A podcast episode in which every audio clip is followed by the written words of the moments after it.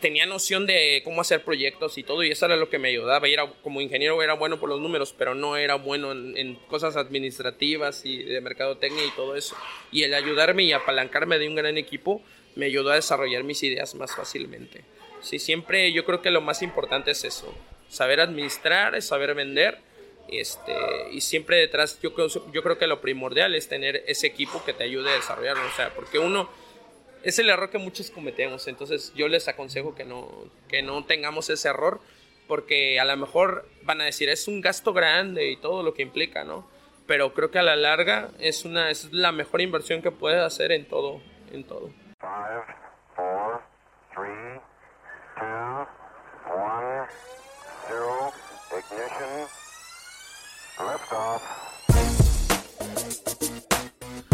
Hola, ¿qué tal? Yo soy Mike Mora y te doy la bienvenida a Sin Dirección, el show en donde platicamos de temas muy diversos, pasando desde el emprendimiento, el baile, los podcasts, así como las dudas que surgen en esta etapa de la vida adulta. Siempre con invitados que se convierten en maestros al explicar a través de sus historias el cómo es que piensan y su forma que tienen de hacer las cosas, para que tú puedas obtener ideas con las cuales puedas dar el siguiente paso en aquella decisión que estás por tomar. El día de hoy tengo el gusto de presentar a un gran maestro en esta pasión que yo tengo por el baile de la salsa en línea. Su nombre es Mike Meléndez. Él es fundador de la Academia Ritmos desde el año 2007. Tiene más de 17 años de experiencia impartiendo este ritmo. Además de ser un bailarín que conformó el primer grupo en representar a México en el Puerto Rico Salsa Congress y Los Ángeles Salsa Congress. Mike y yo, mi tocayo, como nos decimos comúnmente, estuvimos conversando acerca de las academias de baile. Estuvimos platicando acerca de consejos para mejorarlas, o más bien él estuvo compartiendo conmigo cómo, cómo mejorar una academia de baile. Y sin duda me ha servido bastante todo lo, lo que él me comentó durante esta entrevista. También me platicó acerca de cómo conformar equipos de trabajo, el aprender a delegar. Sin embargo, no se, no se fue todo por ahí. También vimos los inicios en donde él platicó acerca del cómo es que pues no era el baile precisamente aquello que a él se le daba. Sin embargo, a través de clases y mucho esfuerzo, pues él logró convertirse en quien es el día de hoy. En realidad es una entrevista que he disfrutado bastante. Que estoy muy agradecido con él por porque pudimos coincidir. Y es importante recalcar el hecho de que vas a estar escuchando durante la misma de fondo cómo están dando clases porque pues por las, la, premura y por las distintas agendas que tenemos tuvimos que grabar ahí en la recepción de su academia por lo cual pues de fondo se va a estar escuchando constantemente algo, algo de ruido y de repente ahí como que empezamos a gritar. Sin embargo, el mensaje está muy claro eh, y la verdad es que yo solamente estoy esperando que lo disfrutes tanto como yo y te sirva mucho. Nos escuchamos al final para despedirte como se debe. Bienvenidos a un episodio más de el programa Sin Dirección. El día de hoy nos encontramos eh, en las instalaciones de la Academia Ritmos, gracias al maestro Mike Meléndez, quien es el día de hoy nuestro entrevistado. ¿Cómo estás, Mike? Muy bien, muchas gracias, Mike. Bienvenido aquí a la Academia de Ritmos. No, gracias a ti de, nuevo. Eh, bueno, pues ahora sí que eh, para cuando esto, para cuando esta parte del episodio suene, eh, digo, como podrán ahorita la gente que está escuchando el, va a escuchar un poquito de ruido porque estamos precisamente ahorita en clases, ¿no? Entonces escucha ligeramente ahí el murmullo de, estamos en la parte de la recepción. Pero ya para cuando esto suene, ya la gente ya va, ya va, a tener como un, preámbulo de, de, quién eres tú, ya va, ya va a escuchar de lo que has hecho en el, en el tema del baile. Entonces yo ya ahorita básicamente me voy a enfocar a la parte de la historia, ¿ok? De, de, la parte de la historia de Mike. Ok, Entonces, perfecto. Esto muchas veces se, la pregunta se le hace a la gente que llega a las clases de baile y se les dice, oye, o sea, ¿por qué te escribiste clases de baile de salsa? ¿O cómo conociste la salsa? En este caso la pregunta va para ti. ¿Cómo fue que tú descubriste el tema de la salsa? Este, bueno, es una pregunta muy, muy, muy interesante y muy importante para mí porque yo soy originario de la Ciudad de México. Entonces, como podrás saber, allá por esa región se utiliza mucho, mucho. Es muy popular la música salsa. o sea, es lo que más se baila en, las fiestas y, y, bodas y todo eso. En todas las pachangas o fiestas que hacen allá, este, se utiliza mucho la salsa y la cumbia. Entonces, lo, el primer contacto que tuve con ella, recuerdo que fue mi papá. Definitivamente, era un amante empedernido de la salsa. O sea, él, me acuerdo que ya tenía una camioneta una camioneta y todo el día se pasaba en ese tiempo había cassettes, tocando los cassettes de, todavía me acuerdo de la salsa, se llama Salsa Estelar de los noventas. Entonces tocaban todos los éxitos de ese momento, Eddie Santiago, Ya Rivera, La Constelación, todo es, todos esos éxitos. Y que yo al, al ir ahí a acompañarlo a todos lados, pues me fui aprendiendo poco a poco. Y también recuerdo que él era muy buen bailarín. O sea, de hecho él aprendió, él aprendió en la calle, o sea, no aprendió así en una escuela o una academia, pero sí me acuerdo que le enseñó un, una persona que, se dedicaba a enseñar, pero en la calle, no, no, no, no era como, como ahorita que hay academias y todo. Se dedicaba a enseñar a gente de la calle y podía, y ponía vals, y él fue uno de sus alumnos. Mi papá fue uno de sus alumnos de él, y pues él tenía mucho mucha habilidad para el baile. De hecho, este, en las fiestas y todo eso, a veces le llegaban a hacer rueda y todo de la habilidad que tenía y pues de ahí me salió, dije, wow, ah, o sea, miraba a mi padre en ese, en ese sentido.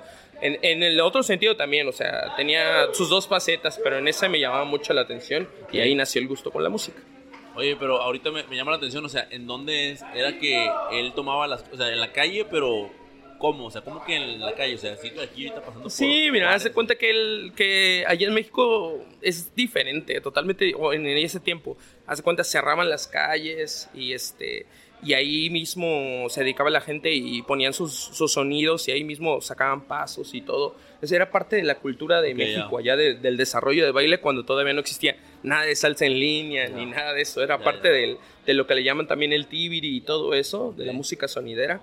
Eh, es eso que, está, muy fregón. Y bueno, hace más de 15 años que tú te viniste entonces para, para Monterrey. Sí. Tú tienes en, este caso como referencia a tu papá para, como, oye, pues fíjate, mi papá es bailarín. ¿Tú ahí mismo aprendes, eh, allá en Ciudad de México, o hasta que vienes para acá? Sí, mira, este. Yo, mira, yo considero que aprendí aquí, más sin embargo, mis primeras clases fueron allá. Sí, o sea, yo no me considero que, ay, ya sabía, no, no, yo no sabía, o sea, yo sabía empíricamente de ver a mi papá, pero mis tías me sacaban y yo era de que no, no, no, no me saques, o sea, de los que me amarraban a la, a la silla, así de que no me saques, no me saques, no me saques, porque me daba pena bailar porque no sabía. Sí, y teniendo como que el compromiso de que mi papá sabía mucho. Claro. Entonces era de que, ah, no, mi papá sabe y yo no, como, o sea, qué oso, ¿no? Entonces, por ese oso, fui a tomar clases a una academia de baile que se llama Teresa, ahí en la Ciudad de México, que es una academia muy popular. Okay. De hecho, está al lado de una iglesia, la, iglesia principal de Juan Estadio allá en México.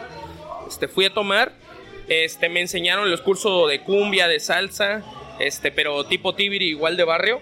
Este, y ahí fue mi mis primeros pasos e iniciación a, a conocer un poquito del baile. Y después ya me vine para acá a Monterrey, pero inicialmente fue así. Inicié ahí, pero este, ahí no me enseñaron a contar, no me enseñaron el ritmo, me enseñaban como que puros pasos y es más de siéntelo y hazlo, o sea, no me enseñaron nada estructurado, ¿sí? Por eso puedo decir que a lo mejor no aprendí ahí, pero sí aprendí aquí ya de forma estructurada, siendo más consciente de lo que hago, ¿no? Aquí en Monterrey. Que, no deja de ser difícil la parte de, de aprender el, el, el, cómo externar el siéntelo. O sea, esa parte sí también es complicada porque uno como, alumno dice, o sea, siento que, o sea, te veo yo a ti bailando y quiero bailar como tú, pero pues dime cómo va. Y, el maestro diciendo, pues sientes, mira el movimiento y, ah, caray, o sea, ¿cómo le hago? Entonces yo creo que esa parte también es, compleja de enseñar.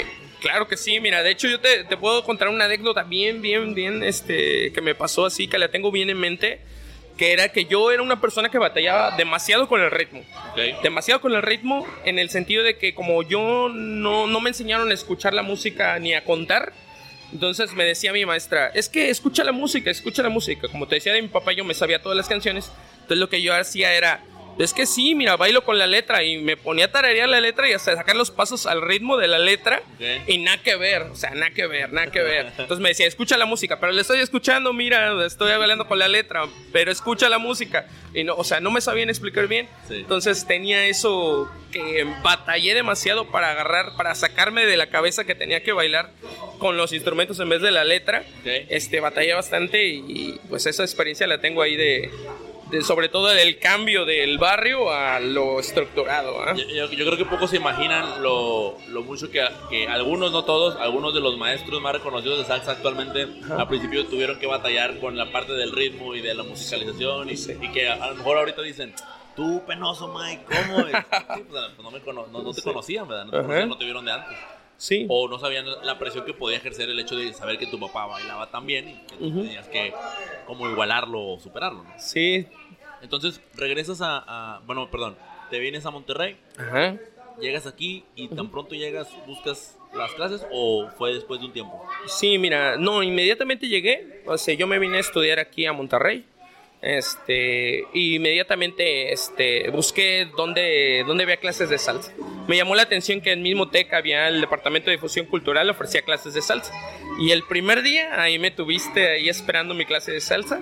Y es donde ahí conocí al que considero mi verdadero maestro de, de todo, de, todo, de toda mi vida, que fue Adrián Arellano. Ahí este, él también estaba iniciándose como maestro y yo como su alumno, entonces ahí este, luego, luego compaginamos muy bien. Sí, precisamente vi, un, o sea, por ahí la, la, información, una publicación en donde decías, mi, mi alma mater, Salzumba, ¿no? O sea, yo, yo empecé con, con el maestro de Arellano y pues uno a veces ese tipo de cosas ni, se las imagina ni pasan por aquí, ¿verdad? en este caso Adrián, estamos hablando de un bailarín que ganó eh, la competencia Bailando por un Sueño y que bueno, pues tiene muchísimos años de trayectoria, sin embargo a ti te tocó conocerlo cuando iniciaba apenas. Sí, o sea, cuando estaba iniciando, de hecho, ni siquiera, me acuerdo que los primeros cursos que tomamos ni siquiera fue salsa en línea, era lo que llamábamos nosotros salsa cubana. Que de hecho bailábamos este diferente, totalmente diferente y como podíamos, como, como Adrián a lo mejor veía los videos o tenía la, la, este, la noción de que se te bailaba. Y ya cuando fue a Puerto Rico, en el 2001 aproximadamente, fue un cambio radical. O sea, fue cuando llegó a la línea, yo me quedé, wow, o sea, me acuerdo que en ese tiempo hizo un cross con giro, un hammerlock y ya, y yo me quedé. Y Laura levantó la mano, me acuerdo que, era su entoje, su pareja de baile, levantó la mano para estilizar y dije, ¿qué es esto? ¡Wow! ¡Wow! O sea, me quedé así de que impresionadísimo. O sea, con todos los paradigmas que teníamos de hacer cosas cambiaron y obviamente me llamó mucho la atención esa salsa en línea y ahí es donde empezó Adrián también a, a desarrollarlas, a empezar a enseñar salsa en línea. El TEC. Preguntísimo. Y bueno, ahorita que mencionas el tema de Puerto Rico, cuando digo que estamos hablando que también ya se baila, en Ciudad de México se baila un montón, pues, pues en, Puerto Rico todavía mucho más. ¿Cuándo es tu primer, primera vuelta a Puerto Rico? ¿Tú también te, tocó asistir, cierto? Sí, mira, este, bueno, nosotros fuimos a Puerto Rico en el 2002. 2002 y fuimos el primer grupo de mexicanos, porque ya habían ido parejas, algunas parejas de México, pero nosotros fuimos el primer grupo de mexicanos en ir a Puerto Rico. ¿Cómo, se llamaba? Se llamaba Salzumba. Salzumba. del maestro Adrián Llano, este, dirigidos por Adrián. Fuimos ahí este, el primer grupo en representar a México ahí en Puerto Rico. ¿Y, cómo fue la experiencia? No, padrísima, padrísima. El, el ver a, el juntarte con bailarines de todas las naciones del mundo y ver que decían, ¿de dónde son? De México, de México. Ah, qué padre, o sea, se les hacía también como que extrovertido, ¿no? O sea, son de, diferente, o sea, son de México, wow. Súper, súper, súper chido. Y entonces ya ah, eh, por ahí me tocó ver que en lo que es tu historia ya aquí en, aquí en Monterrey, eh, competiste en un, en un evento que se llamó el primer Scandal Salsa Open, ¿cierto? Así es, eh, Scandal, el primer Scandal Salsa Open en el 2004 fue exactamente 2004. El primerito concurso que hubo de salsa en línea, no puedo decir que el primer concurso de salsa porque ya había habido otros concursos de salsa estilo cubano, pero en sí en forma el primer el concurso de salsa en línea fue en Scandal Salsa Open y ese fue el que tuvimos la oportunidad de ganar. Tú, ya tenías tú ya tenías experiencia porque ya había ya tenías algunos años bailando para eso, entonces por eso por eso participaste en la categoría de avanzados. Sí, sí, por, participé en la categoría de avanzados y tenía no sé, casi ya iba para los cuatro años de, de haber bailado, de haber, de haber bailado, pero la salsa en línea tenía poquito, tenía como dos años de salsa en línea. ¿Cuál es la, cuál es la, la, anécdota más memorable que tienes con esto, o sea, de, tu relación con la salsa? De mi relación con la salsa, la anécdota más memorable. Híjole, pues la verdad la anécdota más memorable que tengo es un grupo en que le tengo que le tuve mucho cariño, que se llama que era la salsa para señoras. Este, híjole, ese grupo me hizo saltar a flor de piel todo lo que todo lo que implica tener una unión, una pasión, una hermandad por por sacar un proyecto adelante. Yo creo que esa fue de las primeras de las primeras y lo que más se me va a quedar grabado ese grupo porque era demasiado lindo, eran personas ya mayores, eran generalmente era para señoras mamás de alumnos o, o maestras que trabajaban ahí este, ese grupo, me llevo esa experiencia muy especial de, hacer ese grupo. Sí, ese, ese, grupo me llevó mucha experiencia, muy, estuvo muy, muy padre. Bueno, y, ahorita que ya, ya empiezas a mencionar esto, esto ya fue cuando estuviste, ¿cómo decirlo? ¿Se, se interpone o se cruza con la creación de Ritmos Monterrey? Eh, sí, mira, para la creación de ritmos pasó algo. Mira, yo estuve en Salzumba como unos seis años. Okay. Este. Y estuve bailando con Adrián. Luego, yo creo que. Adrián, Adrián se tuvo que mudar de ciudad. Me acuerdo que se fue a Guadalajara. Este. Y yo creo que si no se hubiera ido, no me hubiera aventado todavía ese ritmo. O sea, yo creo que hubiera seguido bailando porque yo era muy renuente a dar clases. O sea, el mismo Adrián me decía, ponte a dar clases, ponte a dar clases. Y yo decía, no no, no, no, no voy a dar, no voy a dar. No me gusta, no me gusta. Yo decía que no me gustaba. yo quiero bailar. Esto incluso ya después de haber ganado el primer escándalo. Sí, incluso después de haber ganado el primer, sí. No, no me gusta, no me gusta, yo quiero bailar, nada más, yo quiero bailar. Este, y no, este, después este, se fue Adrián. Yo ya había empezado a dar clases este, tanto en su academia, Zumba, como también en, otra, en una academia que se llama Ritmos, que se llamaba Ritmos en ese entonces. Entonces, esa Academia de Ritmos eh, era fundada por Marisela y Juan Garza. Entonces yo estuve trabajando ahí. Al poco tiempo de trabajar ahí, ellos este, iban a cerrar la academia y yo le, yo le pedí a ellos que, que me traspasaran a la, academia y le diseñé un plan para que pudiera trabajar mejor, porque hace cuenta que yo llegaba a la academia y me llegaban que alumnos de todos los niveles y, y un día y luego uno, otros alumnos otro día, entonces estaba como todo disparejo. Y en ese, en ese tiempo también que tocó que se fue Adrián, me tocó dar también clase en el TEC y en la UDEM. Y ahí me enseñaron como que a diseñar programas de baile estructurados. Entonces le hice la propuesta a la entonces encargada de la academia y este y ya, así se, hizo el traspaso y así fue como inició la historia de Ritmos en noviembre del 2017. ¿Aquí donde estamos o, era en otra ubicación? Era en otra ubicación, en ese entonces era en una bodega que estaba en ahí en Morones Prieto, ahí por la Pío Décimo. Ahí, ahí empezó, empezó Ritmos. ¿Y, ¿Y qué fue lo que te hizo lo que te hizo decir, o sea, si estabas tan renuente y solamente querías bailar, ¿qué fue lo que te hizo decir? Va, o sea, va. Fíjate que lo que más me hizo ver es que es que la gente la gente me buscaba, o sea, y yo empecé, empecé a dar clase, mi primer alumno fue Paco Ugalú, que a lo mejor muchos lo conocen en el mundo del baile, Paco Ugalú. Y fue muy curioso porque yo le empecé a dar clases privadas a él y se las daba, o sea, me paraba eh, temprano a dárselas porque él trabajaba por la tarde. Me paraba temprano a dárselas y creo que le cobraba 50 pesos. Y luego de ahí salíamos por unos tacos y me gastaba 70. Entonces, imagínate. O sea, imagínate. Entonces, hasta así empezamos, así empecé me empezó a buscar y este y luego después este conseguí más clases y la gente le gustaba cómo, cómo, cómo iba mejorando y todo y así empecé. Empecé como que más era por el servirles que por mi verdadera pasión, porque a mí lo que me encantaba era bailar. Y después poco a poco le fui agarrando más cariño a enseñar que, a bailar. Sí. Sí, porque llegó un momento en el que ya empezaste a dejar un poquito más los escenarios y, y, empezaste a tener más presencia al frente de los grupos, ¿cierto? Así es, sí, ya empecé a dedicarme a dar los grupos del TEC, al grupos de la UDEM y aparte ya mis clases del ritmo ya en forma. Y ya empecé a desarrollar grupos, programas para que fueran niveles más avanzados y todo. y así fue como le, le agarré el más el amor al ¿Cómo fue a la enseñanza? Fíjate que ahorita que, que eh, hablas de del diseño de programas y ya, ya explicaste un poquito eh, que pues también tuviste cierta asesoría por parte del TEC, de la UDEM, de esas instituciones que pues traen, tienen planes de estudio. Así es, Sin embargo, pues si ahorita que hay información, bueno, hay un montón de información. Sí, claro. Es complicado hacer un programa de, enseñanza de lo que quieras. Sí. O sea, en aquel entonces, ¿qué, cómo fue que, cuánto tiempo te llevó a ti llevar a cabo el, el programa de enseñanza que tú diseñaste para tanto tus clases como para tu academia? Este, fíjate que sí me llevó tiempo, ¿eh? Sí me llevó tiempo. O sea, e, ellos te ponen un tiempo límite para hacerlo, ¿verdad? Pero te dan una capacitación que son como de dos semanas. Y en ese tiempo, este, yo creo que me tardé otras dos semanas en terminar de implementarlo. Yo ya había dado unas clases. Entonces, de, saqué, en base a mi experiencia, un perfil de, de lo que quería desarrollar en las habilidades del alumno y con ayuda de todo lo desarrollarlo por base en competencias y estructurarlo, sí me ayudó bastante, pero sí me tardé alrededor de un mes en completo, un mes, un mes y medio en sacar los programas.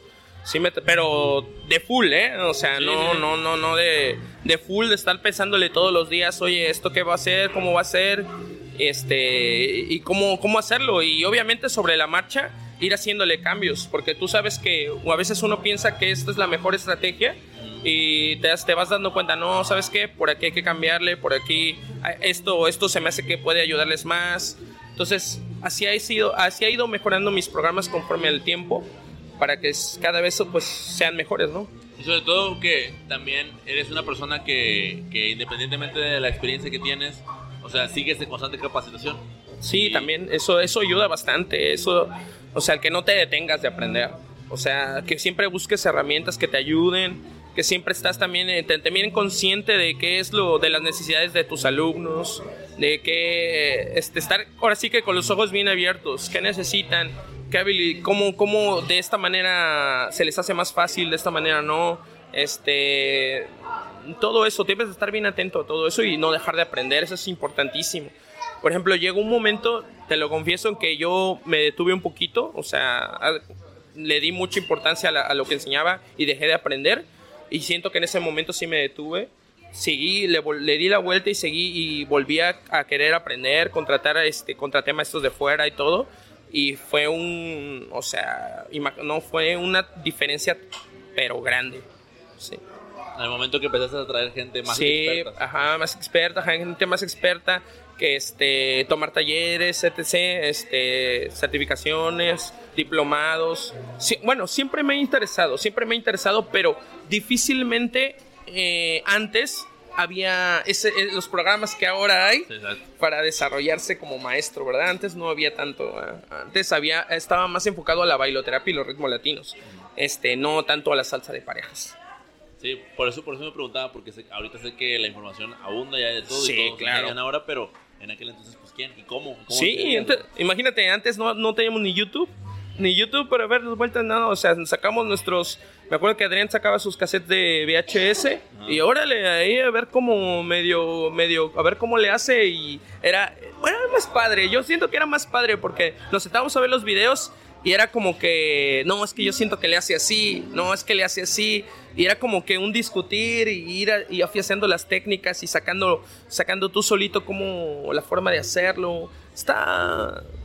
se me hace que era más interesante. o sea, me, estoy imaginando como que se sentaban todos, ponían la, la televisión y a ver, vamos a ver este video y ya que lo veían, a ver, ¿Qué, ¿qué, piensas que es? Ajá, exactamente. Y eran horas y horas de, de, discusión de, es que yo pienso que es así, es que mira la mano así, de que la fluidez en este tiempo, en este otro tiempo. O sea, estaba bien padre esas discusiones de horas y horas y horas. Estaba bastante padre. ¿Recuerdas de quiénes eran los videos que, que veían? O sea, ¿quiénes eran los bailarines? Sí, claro que sí. Se veíamos mucho, mucho. Me acuerdo que Adrián ponía mucho a Stacy López Demasiado. Stacy López, Tito Hortos, eso, Rogelio Moreno, Yoshi Niglia, ponía, que son los iniciadores del estilo Los Ángeles. También este, un poquito este, Luis Vázquez, también. Eso teníamos los VHS, los tenía Adrián.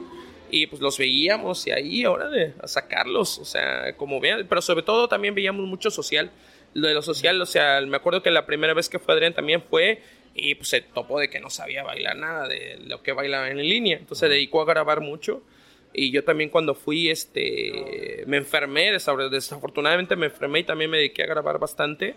Y todo ese material, órale, a estudiarlo, a sacarlo, a ver qué. Bueno, está, muy chido porque a veces uno se olvida de que, de que a través de la observación aprende un montón. sí. Ya quiere nomás estar haciendo las cosas y no, primero tienes que observar, ver y luego estudiar. Exactamente, sí. Y pues ahorita ya todo es más fácil, ya ahorita ya está todo en bandeja de entrada, ya hay YouTube, hay un montón de... Ya el que no quiere aprender y capacitarse ya es porque no quiere, es porque no quiere.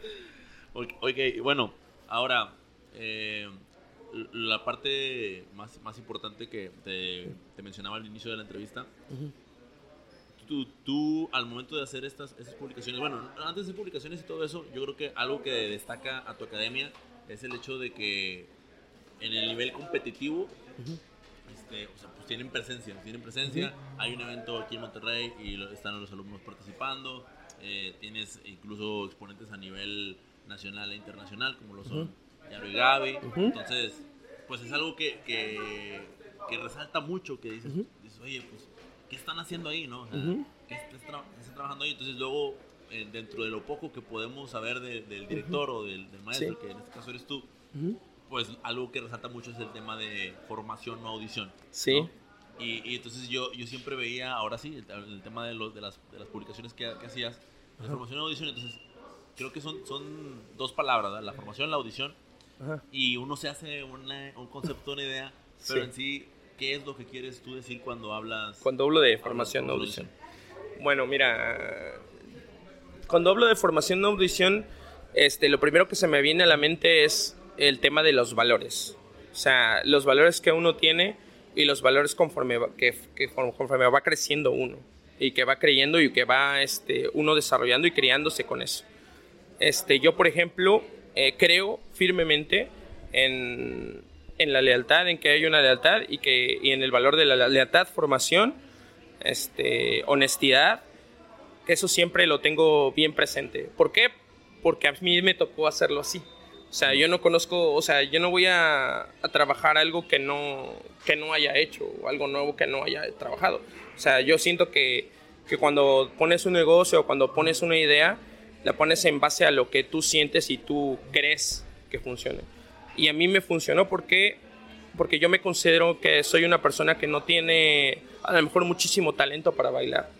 Y el, el que mi maestro haya creído en mí, y me haya formado y me haya enseñado cómo debo de hacerlo y me haya desarrollado a llegar a, por ejemplo, a competir o a llegar a, pararme en congresos a nivel este, nacional o internacional.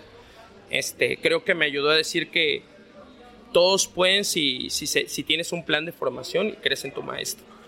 Ahora, por otra parte, yo también creo que, que debes de, creo mucho en la cantera, en formar gente de, desde la cantera. O sea, para mí siempre ha sido así de que, bueno, si quieres aprender a bailar bien, este, pues vente desde las bases, desarrollalas y, este, y vamos ya después para competencia, ¿verdad? Pero creo mucho en eso. No creo en, en no me gusta como que adjudicarme cosas que no son mías también. Eso, eso, eso no, o sea, por ejemplo, si, si ya bailaba alguien, alguien otra, o sea, no sé, que ya está, no me cierro, no me cierro tampoco.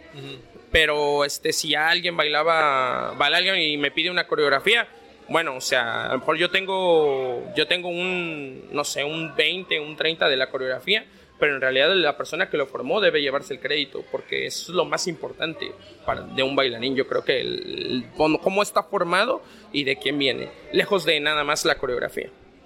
¿Cómo es que, que todo esto que acabas de decir, cómo es que tú aquí en la academia lo trabajas? Lo trabajo. Este, mira, yo, nosotros siempre, siempre, siempre, desde que empecé la academia, inicié con, con los cursos básicos bien estructurados. O sea, tengo súper bien estructurados los primeros niveles.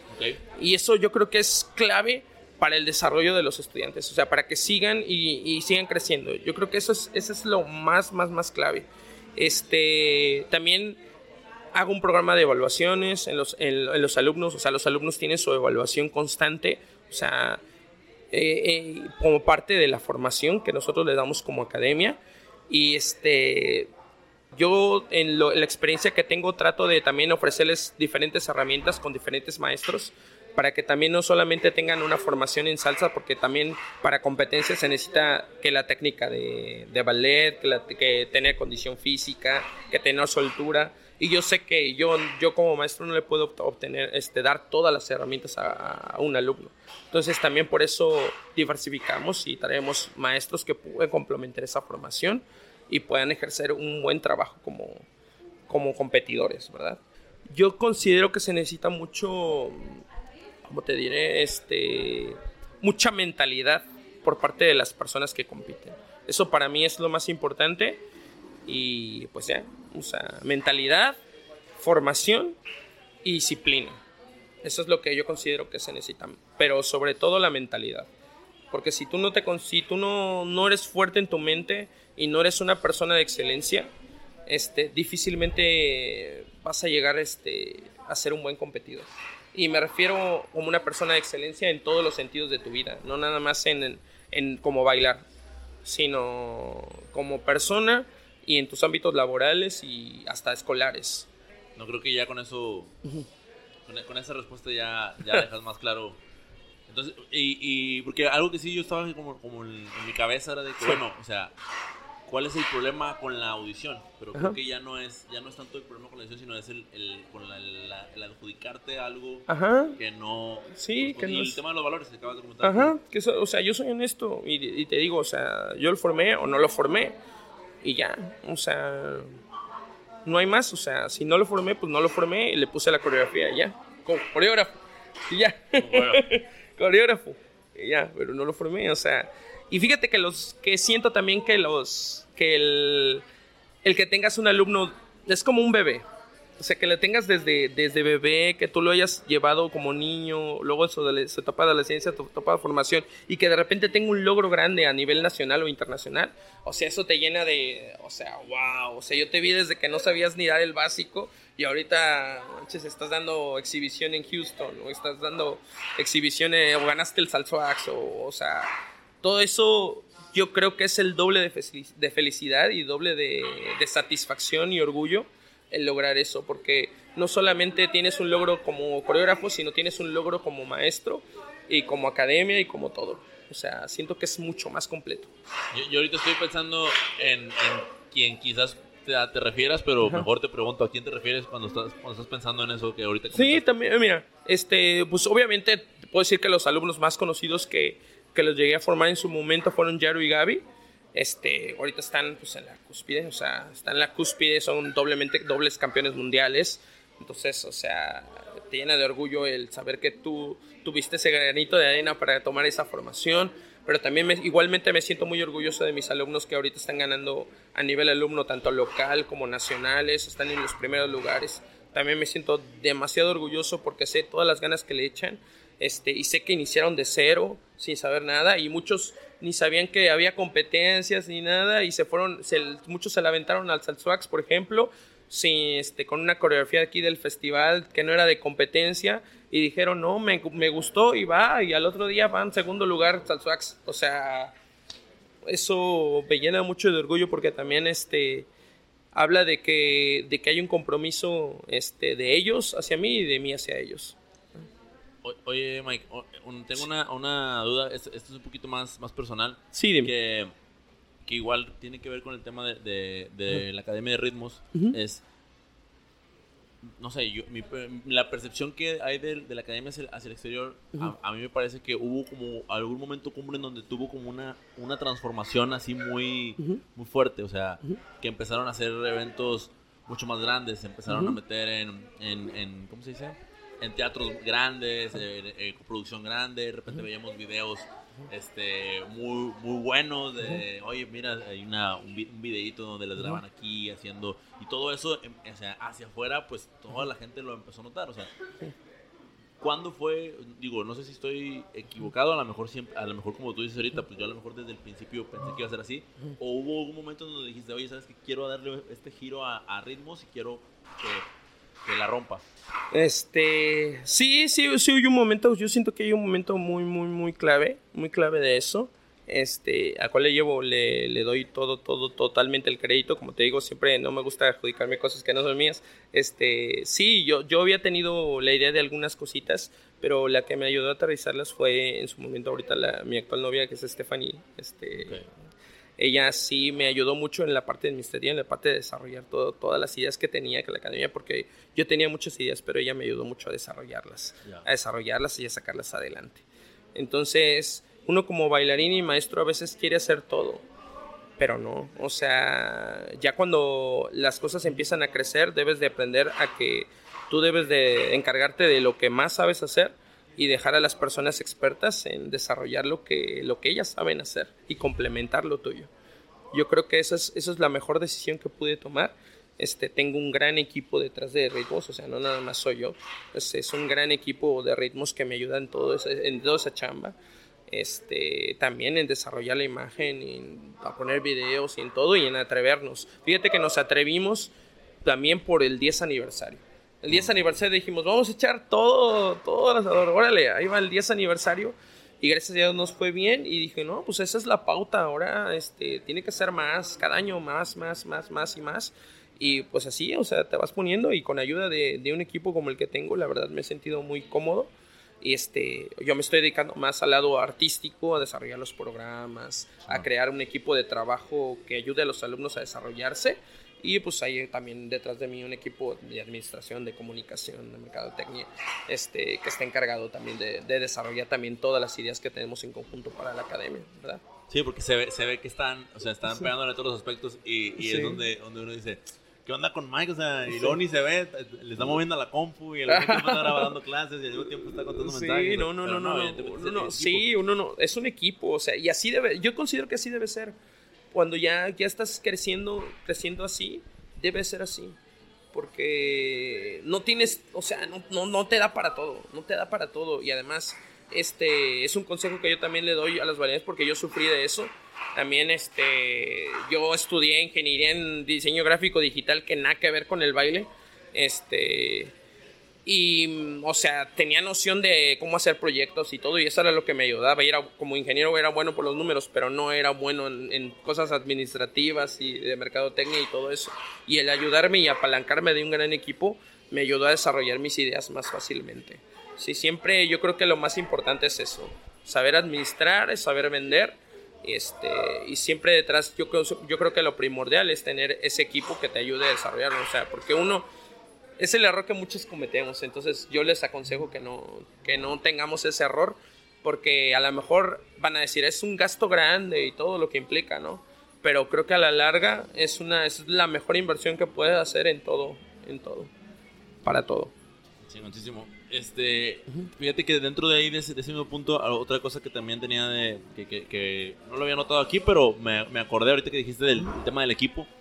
¿Cómo, ¿Cómo, le haces tú, Mike, para seleccionar tu equipo? O sea, ¿cómo, cómo es que dices tú, va, ellos son los. Tú vas para adentro, tú vas para adentro? Ok. Sí, mira, este. Tuvo, tengo la, la gran fortuna de que la base, la, parte de la base fundamental de mi equipo son mis, fueron mis alumnos. Entonces tengo cantera, por eso te digo que también de ahí viene el tema de formación de audición. O sea, tengo, tengo a unos alumnos que ahorita están encargados de la, de la base de mis, de mis alumnos, como lo es Paco, como lo es Alex Jiménez, que está encargado de la cumbia. Y también, obviamente, después de ellos, vienen una serie de maestros que están sumamente capacitados en lo que hacen que lo, el primer, lo primero que, que, me fijo es que de verdad tengan experiencia no solamente este, a nivel nacional, a nivel local, sino internacional, porque para allá es donde le tiramos. O sea, por ejemplo, el tener, el tener por ejemplo, un Yaro y Gaby este, en su momento que estaban compitiendo a nivel internacional, ya te pedía este, maestros con esa capacidad o capacitarte a ese nivel. Entonces no podemos bajar, o sea, empezamos a, requerir perfil de que si dabas jazz o dabas ballet, que sean personas graduadas realmente, que sepan realmente desarrollar a un alumno como debe de ser. Entonces, ese, ese tipo de perfiles estábamos buscando, que los maestros tuvieran experiencia no solo a nivel local, sino internacional, porque para allá es donde queríamos ir. Fregoncísimo. Eso, me gustó mucho eso, como, como en la misma academia y los alumnos te fueron pidiendo cada vez Exactamente. que la vara la subieras. Incluso, incluso tu aniversario o tu evento, dijiste, oye, ya hicimos esto, pues ahora nos va a pedir que el otro sea más, ¿no? Exactamente, así, así fue como fue creciendo y no te detienes.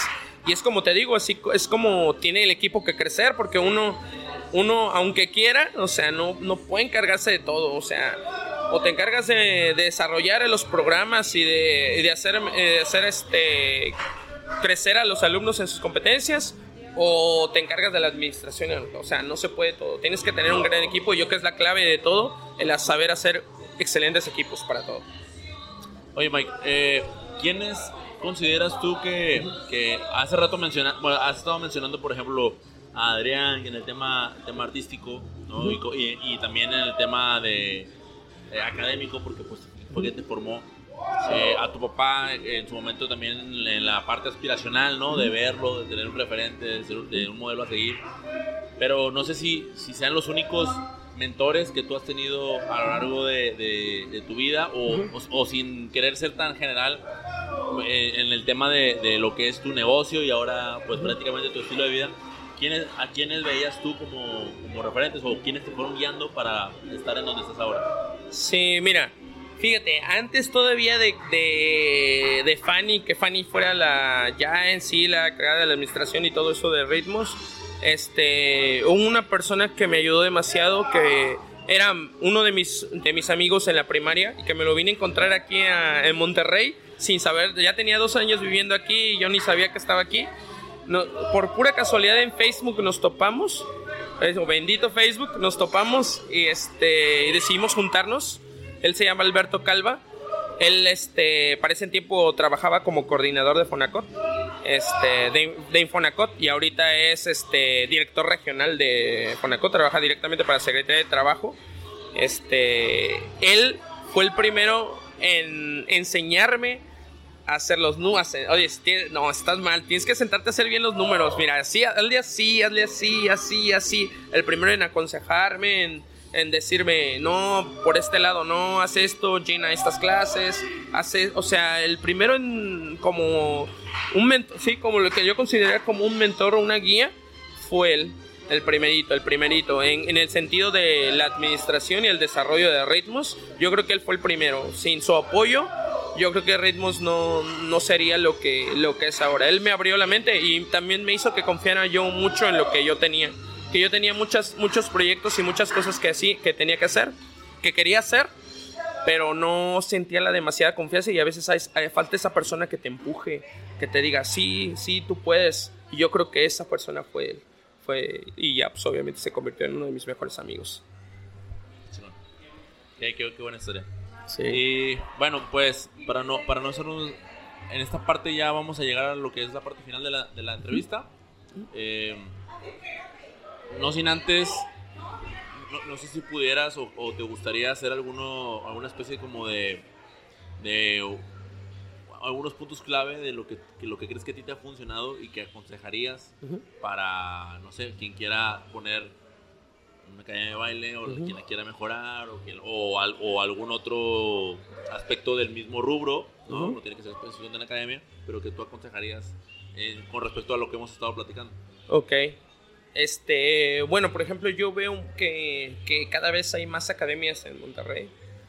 Entonces, lo que yo les aconsejaría primeramente es que inviertan mucho en su capacitación para que enseñen, la enseñanza sea de calidad, para que la ciudad se merece, esta ciudad que está en desarrollo, en mucho desarrollo del baile, se merece muy buenos bailarines.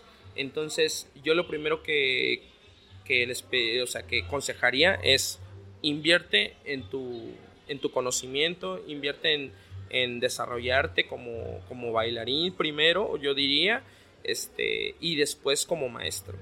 Invierte mucho en eso, toma clases, toma talleres, toma seminarios, todo sirve, todo sirve. Si a lo mejor no te sirve mucho, por ejemplo, una capacitación en bailoterapia, a lo mejor no te sirve mucho porque no vas a enseñar bailoterapia, pero sí te, enseña, sí te sirve en cuanto a diseñar programas y metodología. Entonces, invierte lo más que puedas en todo lo que puedas que sea capacitación.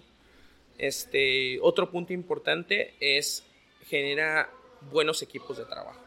O sea, mucho que veo también es de que no, se la avientan solo, o sea, retan un cuartito y se la avientan solos, sus ellos, o sea, eso no, no, no va a llegar a ningún lado, o sea, no va a llegar a ningún lado. Yo considero que debes de formar buenos equipos de trabajo, un equipo sólido de ventas, un equipo sólido de administración y mercadotecnia. Yo creo que es la clave, la clave si quieres dedicarte a esto. Si quieres, si no nada más para hobby y eso, pues no, no hay problema. Pero hay mucha gente que veo que se quiere dedicar a esto y que quiere hacer carrera en esto. Entonces yo le consideraría eso, este, hacer un buen equipo de trabajo, este, capacitarse. Para mí eso es esencial y que traten de ponerle su granito de arena o su intención a la hora de hacer este tipo de negocios. ¿A qué me refiero? Por ejemplo, mi, el, mío es formación opción, es una totalmente una academia este, formativa que te va llevando de la mano poco a poco, ¿sí? Con diversidad de géneros, pero sí, o sea, vas escalando peldaños, ¿no? Este, y así como yo le pongo ese granito de arena, que cada quien sea, este, le dé una identidad diferente a los demás. Este, considero que esa también sería una parte clave para, para un, negocio exitoso en este ramo. Está, está muy chido ese último, el, sello. Y el, tu sello también. Bueno, ahora sí, son la última serie de preguntas. En este caso son, tengo nueve preguntas de las cuales están enumeradas y lo que vamos a hacer es que tú me vas a, vas a elegir un número y la pregunta que te salga, así, la respuesta que te venga es lo que me vas a dar. Va, va, que va. Ok. ¿Cuál, ¿Cuál sería el primer número? El número el 2. El 2 dice, ¿cuál ha sido el mejor consejo que te han dado? El mejor consejo que me han dado. Este. Yo creo que no dejes de, estudiar y de leer. ese es el, mejor consejo que me han dado. ¿Por, qué, ¿Por qué crees eso tú? ¿Por qué creo eso? Este. Porque yo creo que el día que lo dejé de hacer eh, fue el día que me detuve. Y este, seguí leyendo, seguía aprendiendo. Y es, exponencial, o sea, sí, así que lean y, capacítense, o sea, eso es lo mejor, leer y capacitarse, o sea, eso es lo mejor, o sea, ese es un número uno que deben de tener, yo creo que todos los que estamos en este ambiente, número uno, seguir capacitándonos y, leer de, de, de, diversos temas, porque no nada más es baile, o sea, o y también conocer de la, algo que me falta también, conocer de la música, conocer de la música. Sobre todo nosotros que somos salseros, conocer de la música. Eso es importantísimo, porque también conozco desgraciadamente mucha gente que no conoce de la música, no conoce las, las, orquestas más, más elementales, o sea, las que iniciaron todo, no conoce de dónde viene la música. O sea, para enseñarla hay que saber entenderla y ver de dónde viene, qué influencia tiene. Eso también. O sea, leer, leer, capacitarse, leer, capacitarse. Bien. La siguiente pregunta, ¿cuál sería? Este. La 6. La 6 dice: ¿Qué extrañas de tu niñez? extraño de mi niñez? Este. Tener tiempo para jugar, y para jugar con mis papás. O sea, creo. Sí, tener tiempo para jugar con mis papás. El jugar con mis papás y todo. Aunque ahorita lo estoy haciendo con mi niño. Los ratitos que tengo lo puedo hacer con mi niño, pero sí extraño mucho esos tiempos de, jugar con mi niñez, con mi papá.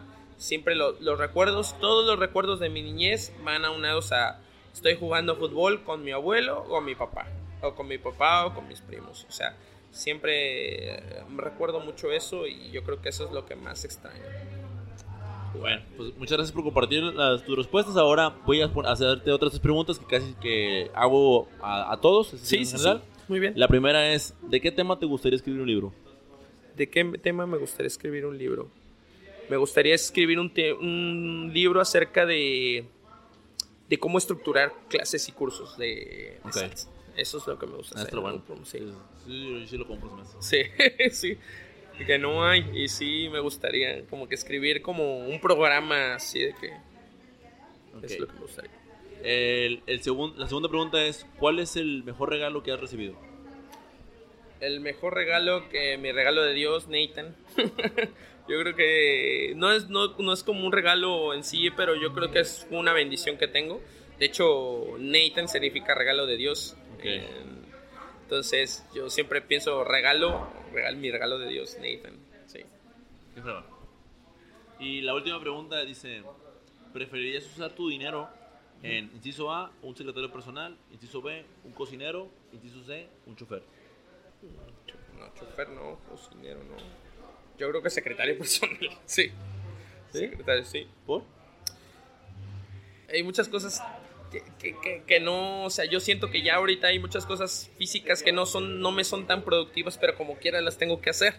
Sí, entonces yo considero que eso, eso, por ejemplo, no, yo mientras podría, por ejemplo, checar una, una coreografía, una rutina o dar o enseñarles algo más a mis alumnos, este, no sé, tengo que contestar correos para hacer citas o tengo que ir a hacer los pagos, eso, o sea, eso me, me quita tiempo y no, no me genera, ¿sí, ¿me entiendes? Entonces, como que quitarme todo eso que no me genera y dedicarme a generar más, bueno, pues. Por eso, un secretario. Con, esto estaríamos cerrando la, la entrevista, Mike. Este, de nuevo, muchísimas gracias. Muchísimas gracias Al contrario, muchas gracias a ti. Gracias por, por prestarnos el espacio aquí. al eh, contrario. Que, que se va a escuchar claramente que andaban toda la gente ahí con el conteo, la música y todo. Pero no quería aprovechar la oportunidad de, poder entrevistarte. No, al contrario. Muchas gracias a ti, Mike. ¿eh? Excelente entrevista. Muchas gracias.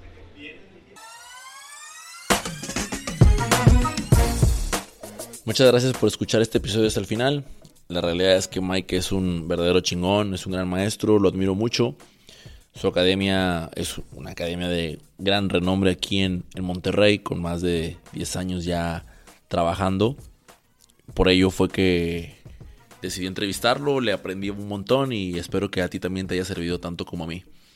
No olvides que si este episodio te agradó, eh, me vas a ayudar mucho si lo compartes en tus redes sociales, tanto en Instagram o en Facebook, que son las principales que yo estoy utilizando. En Instagram aparecemos como arroba sin y en Facebook aparecemos como sin dirección. Yo soy Mike Mora y nos escuchamos la próxima semana. Chao, chao.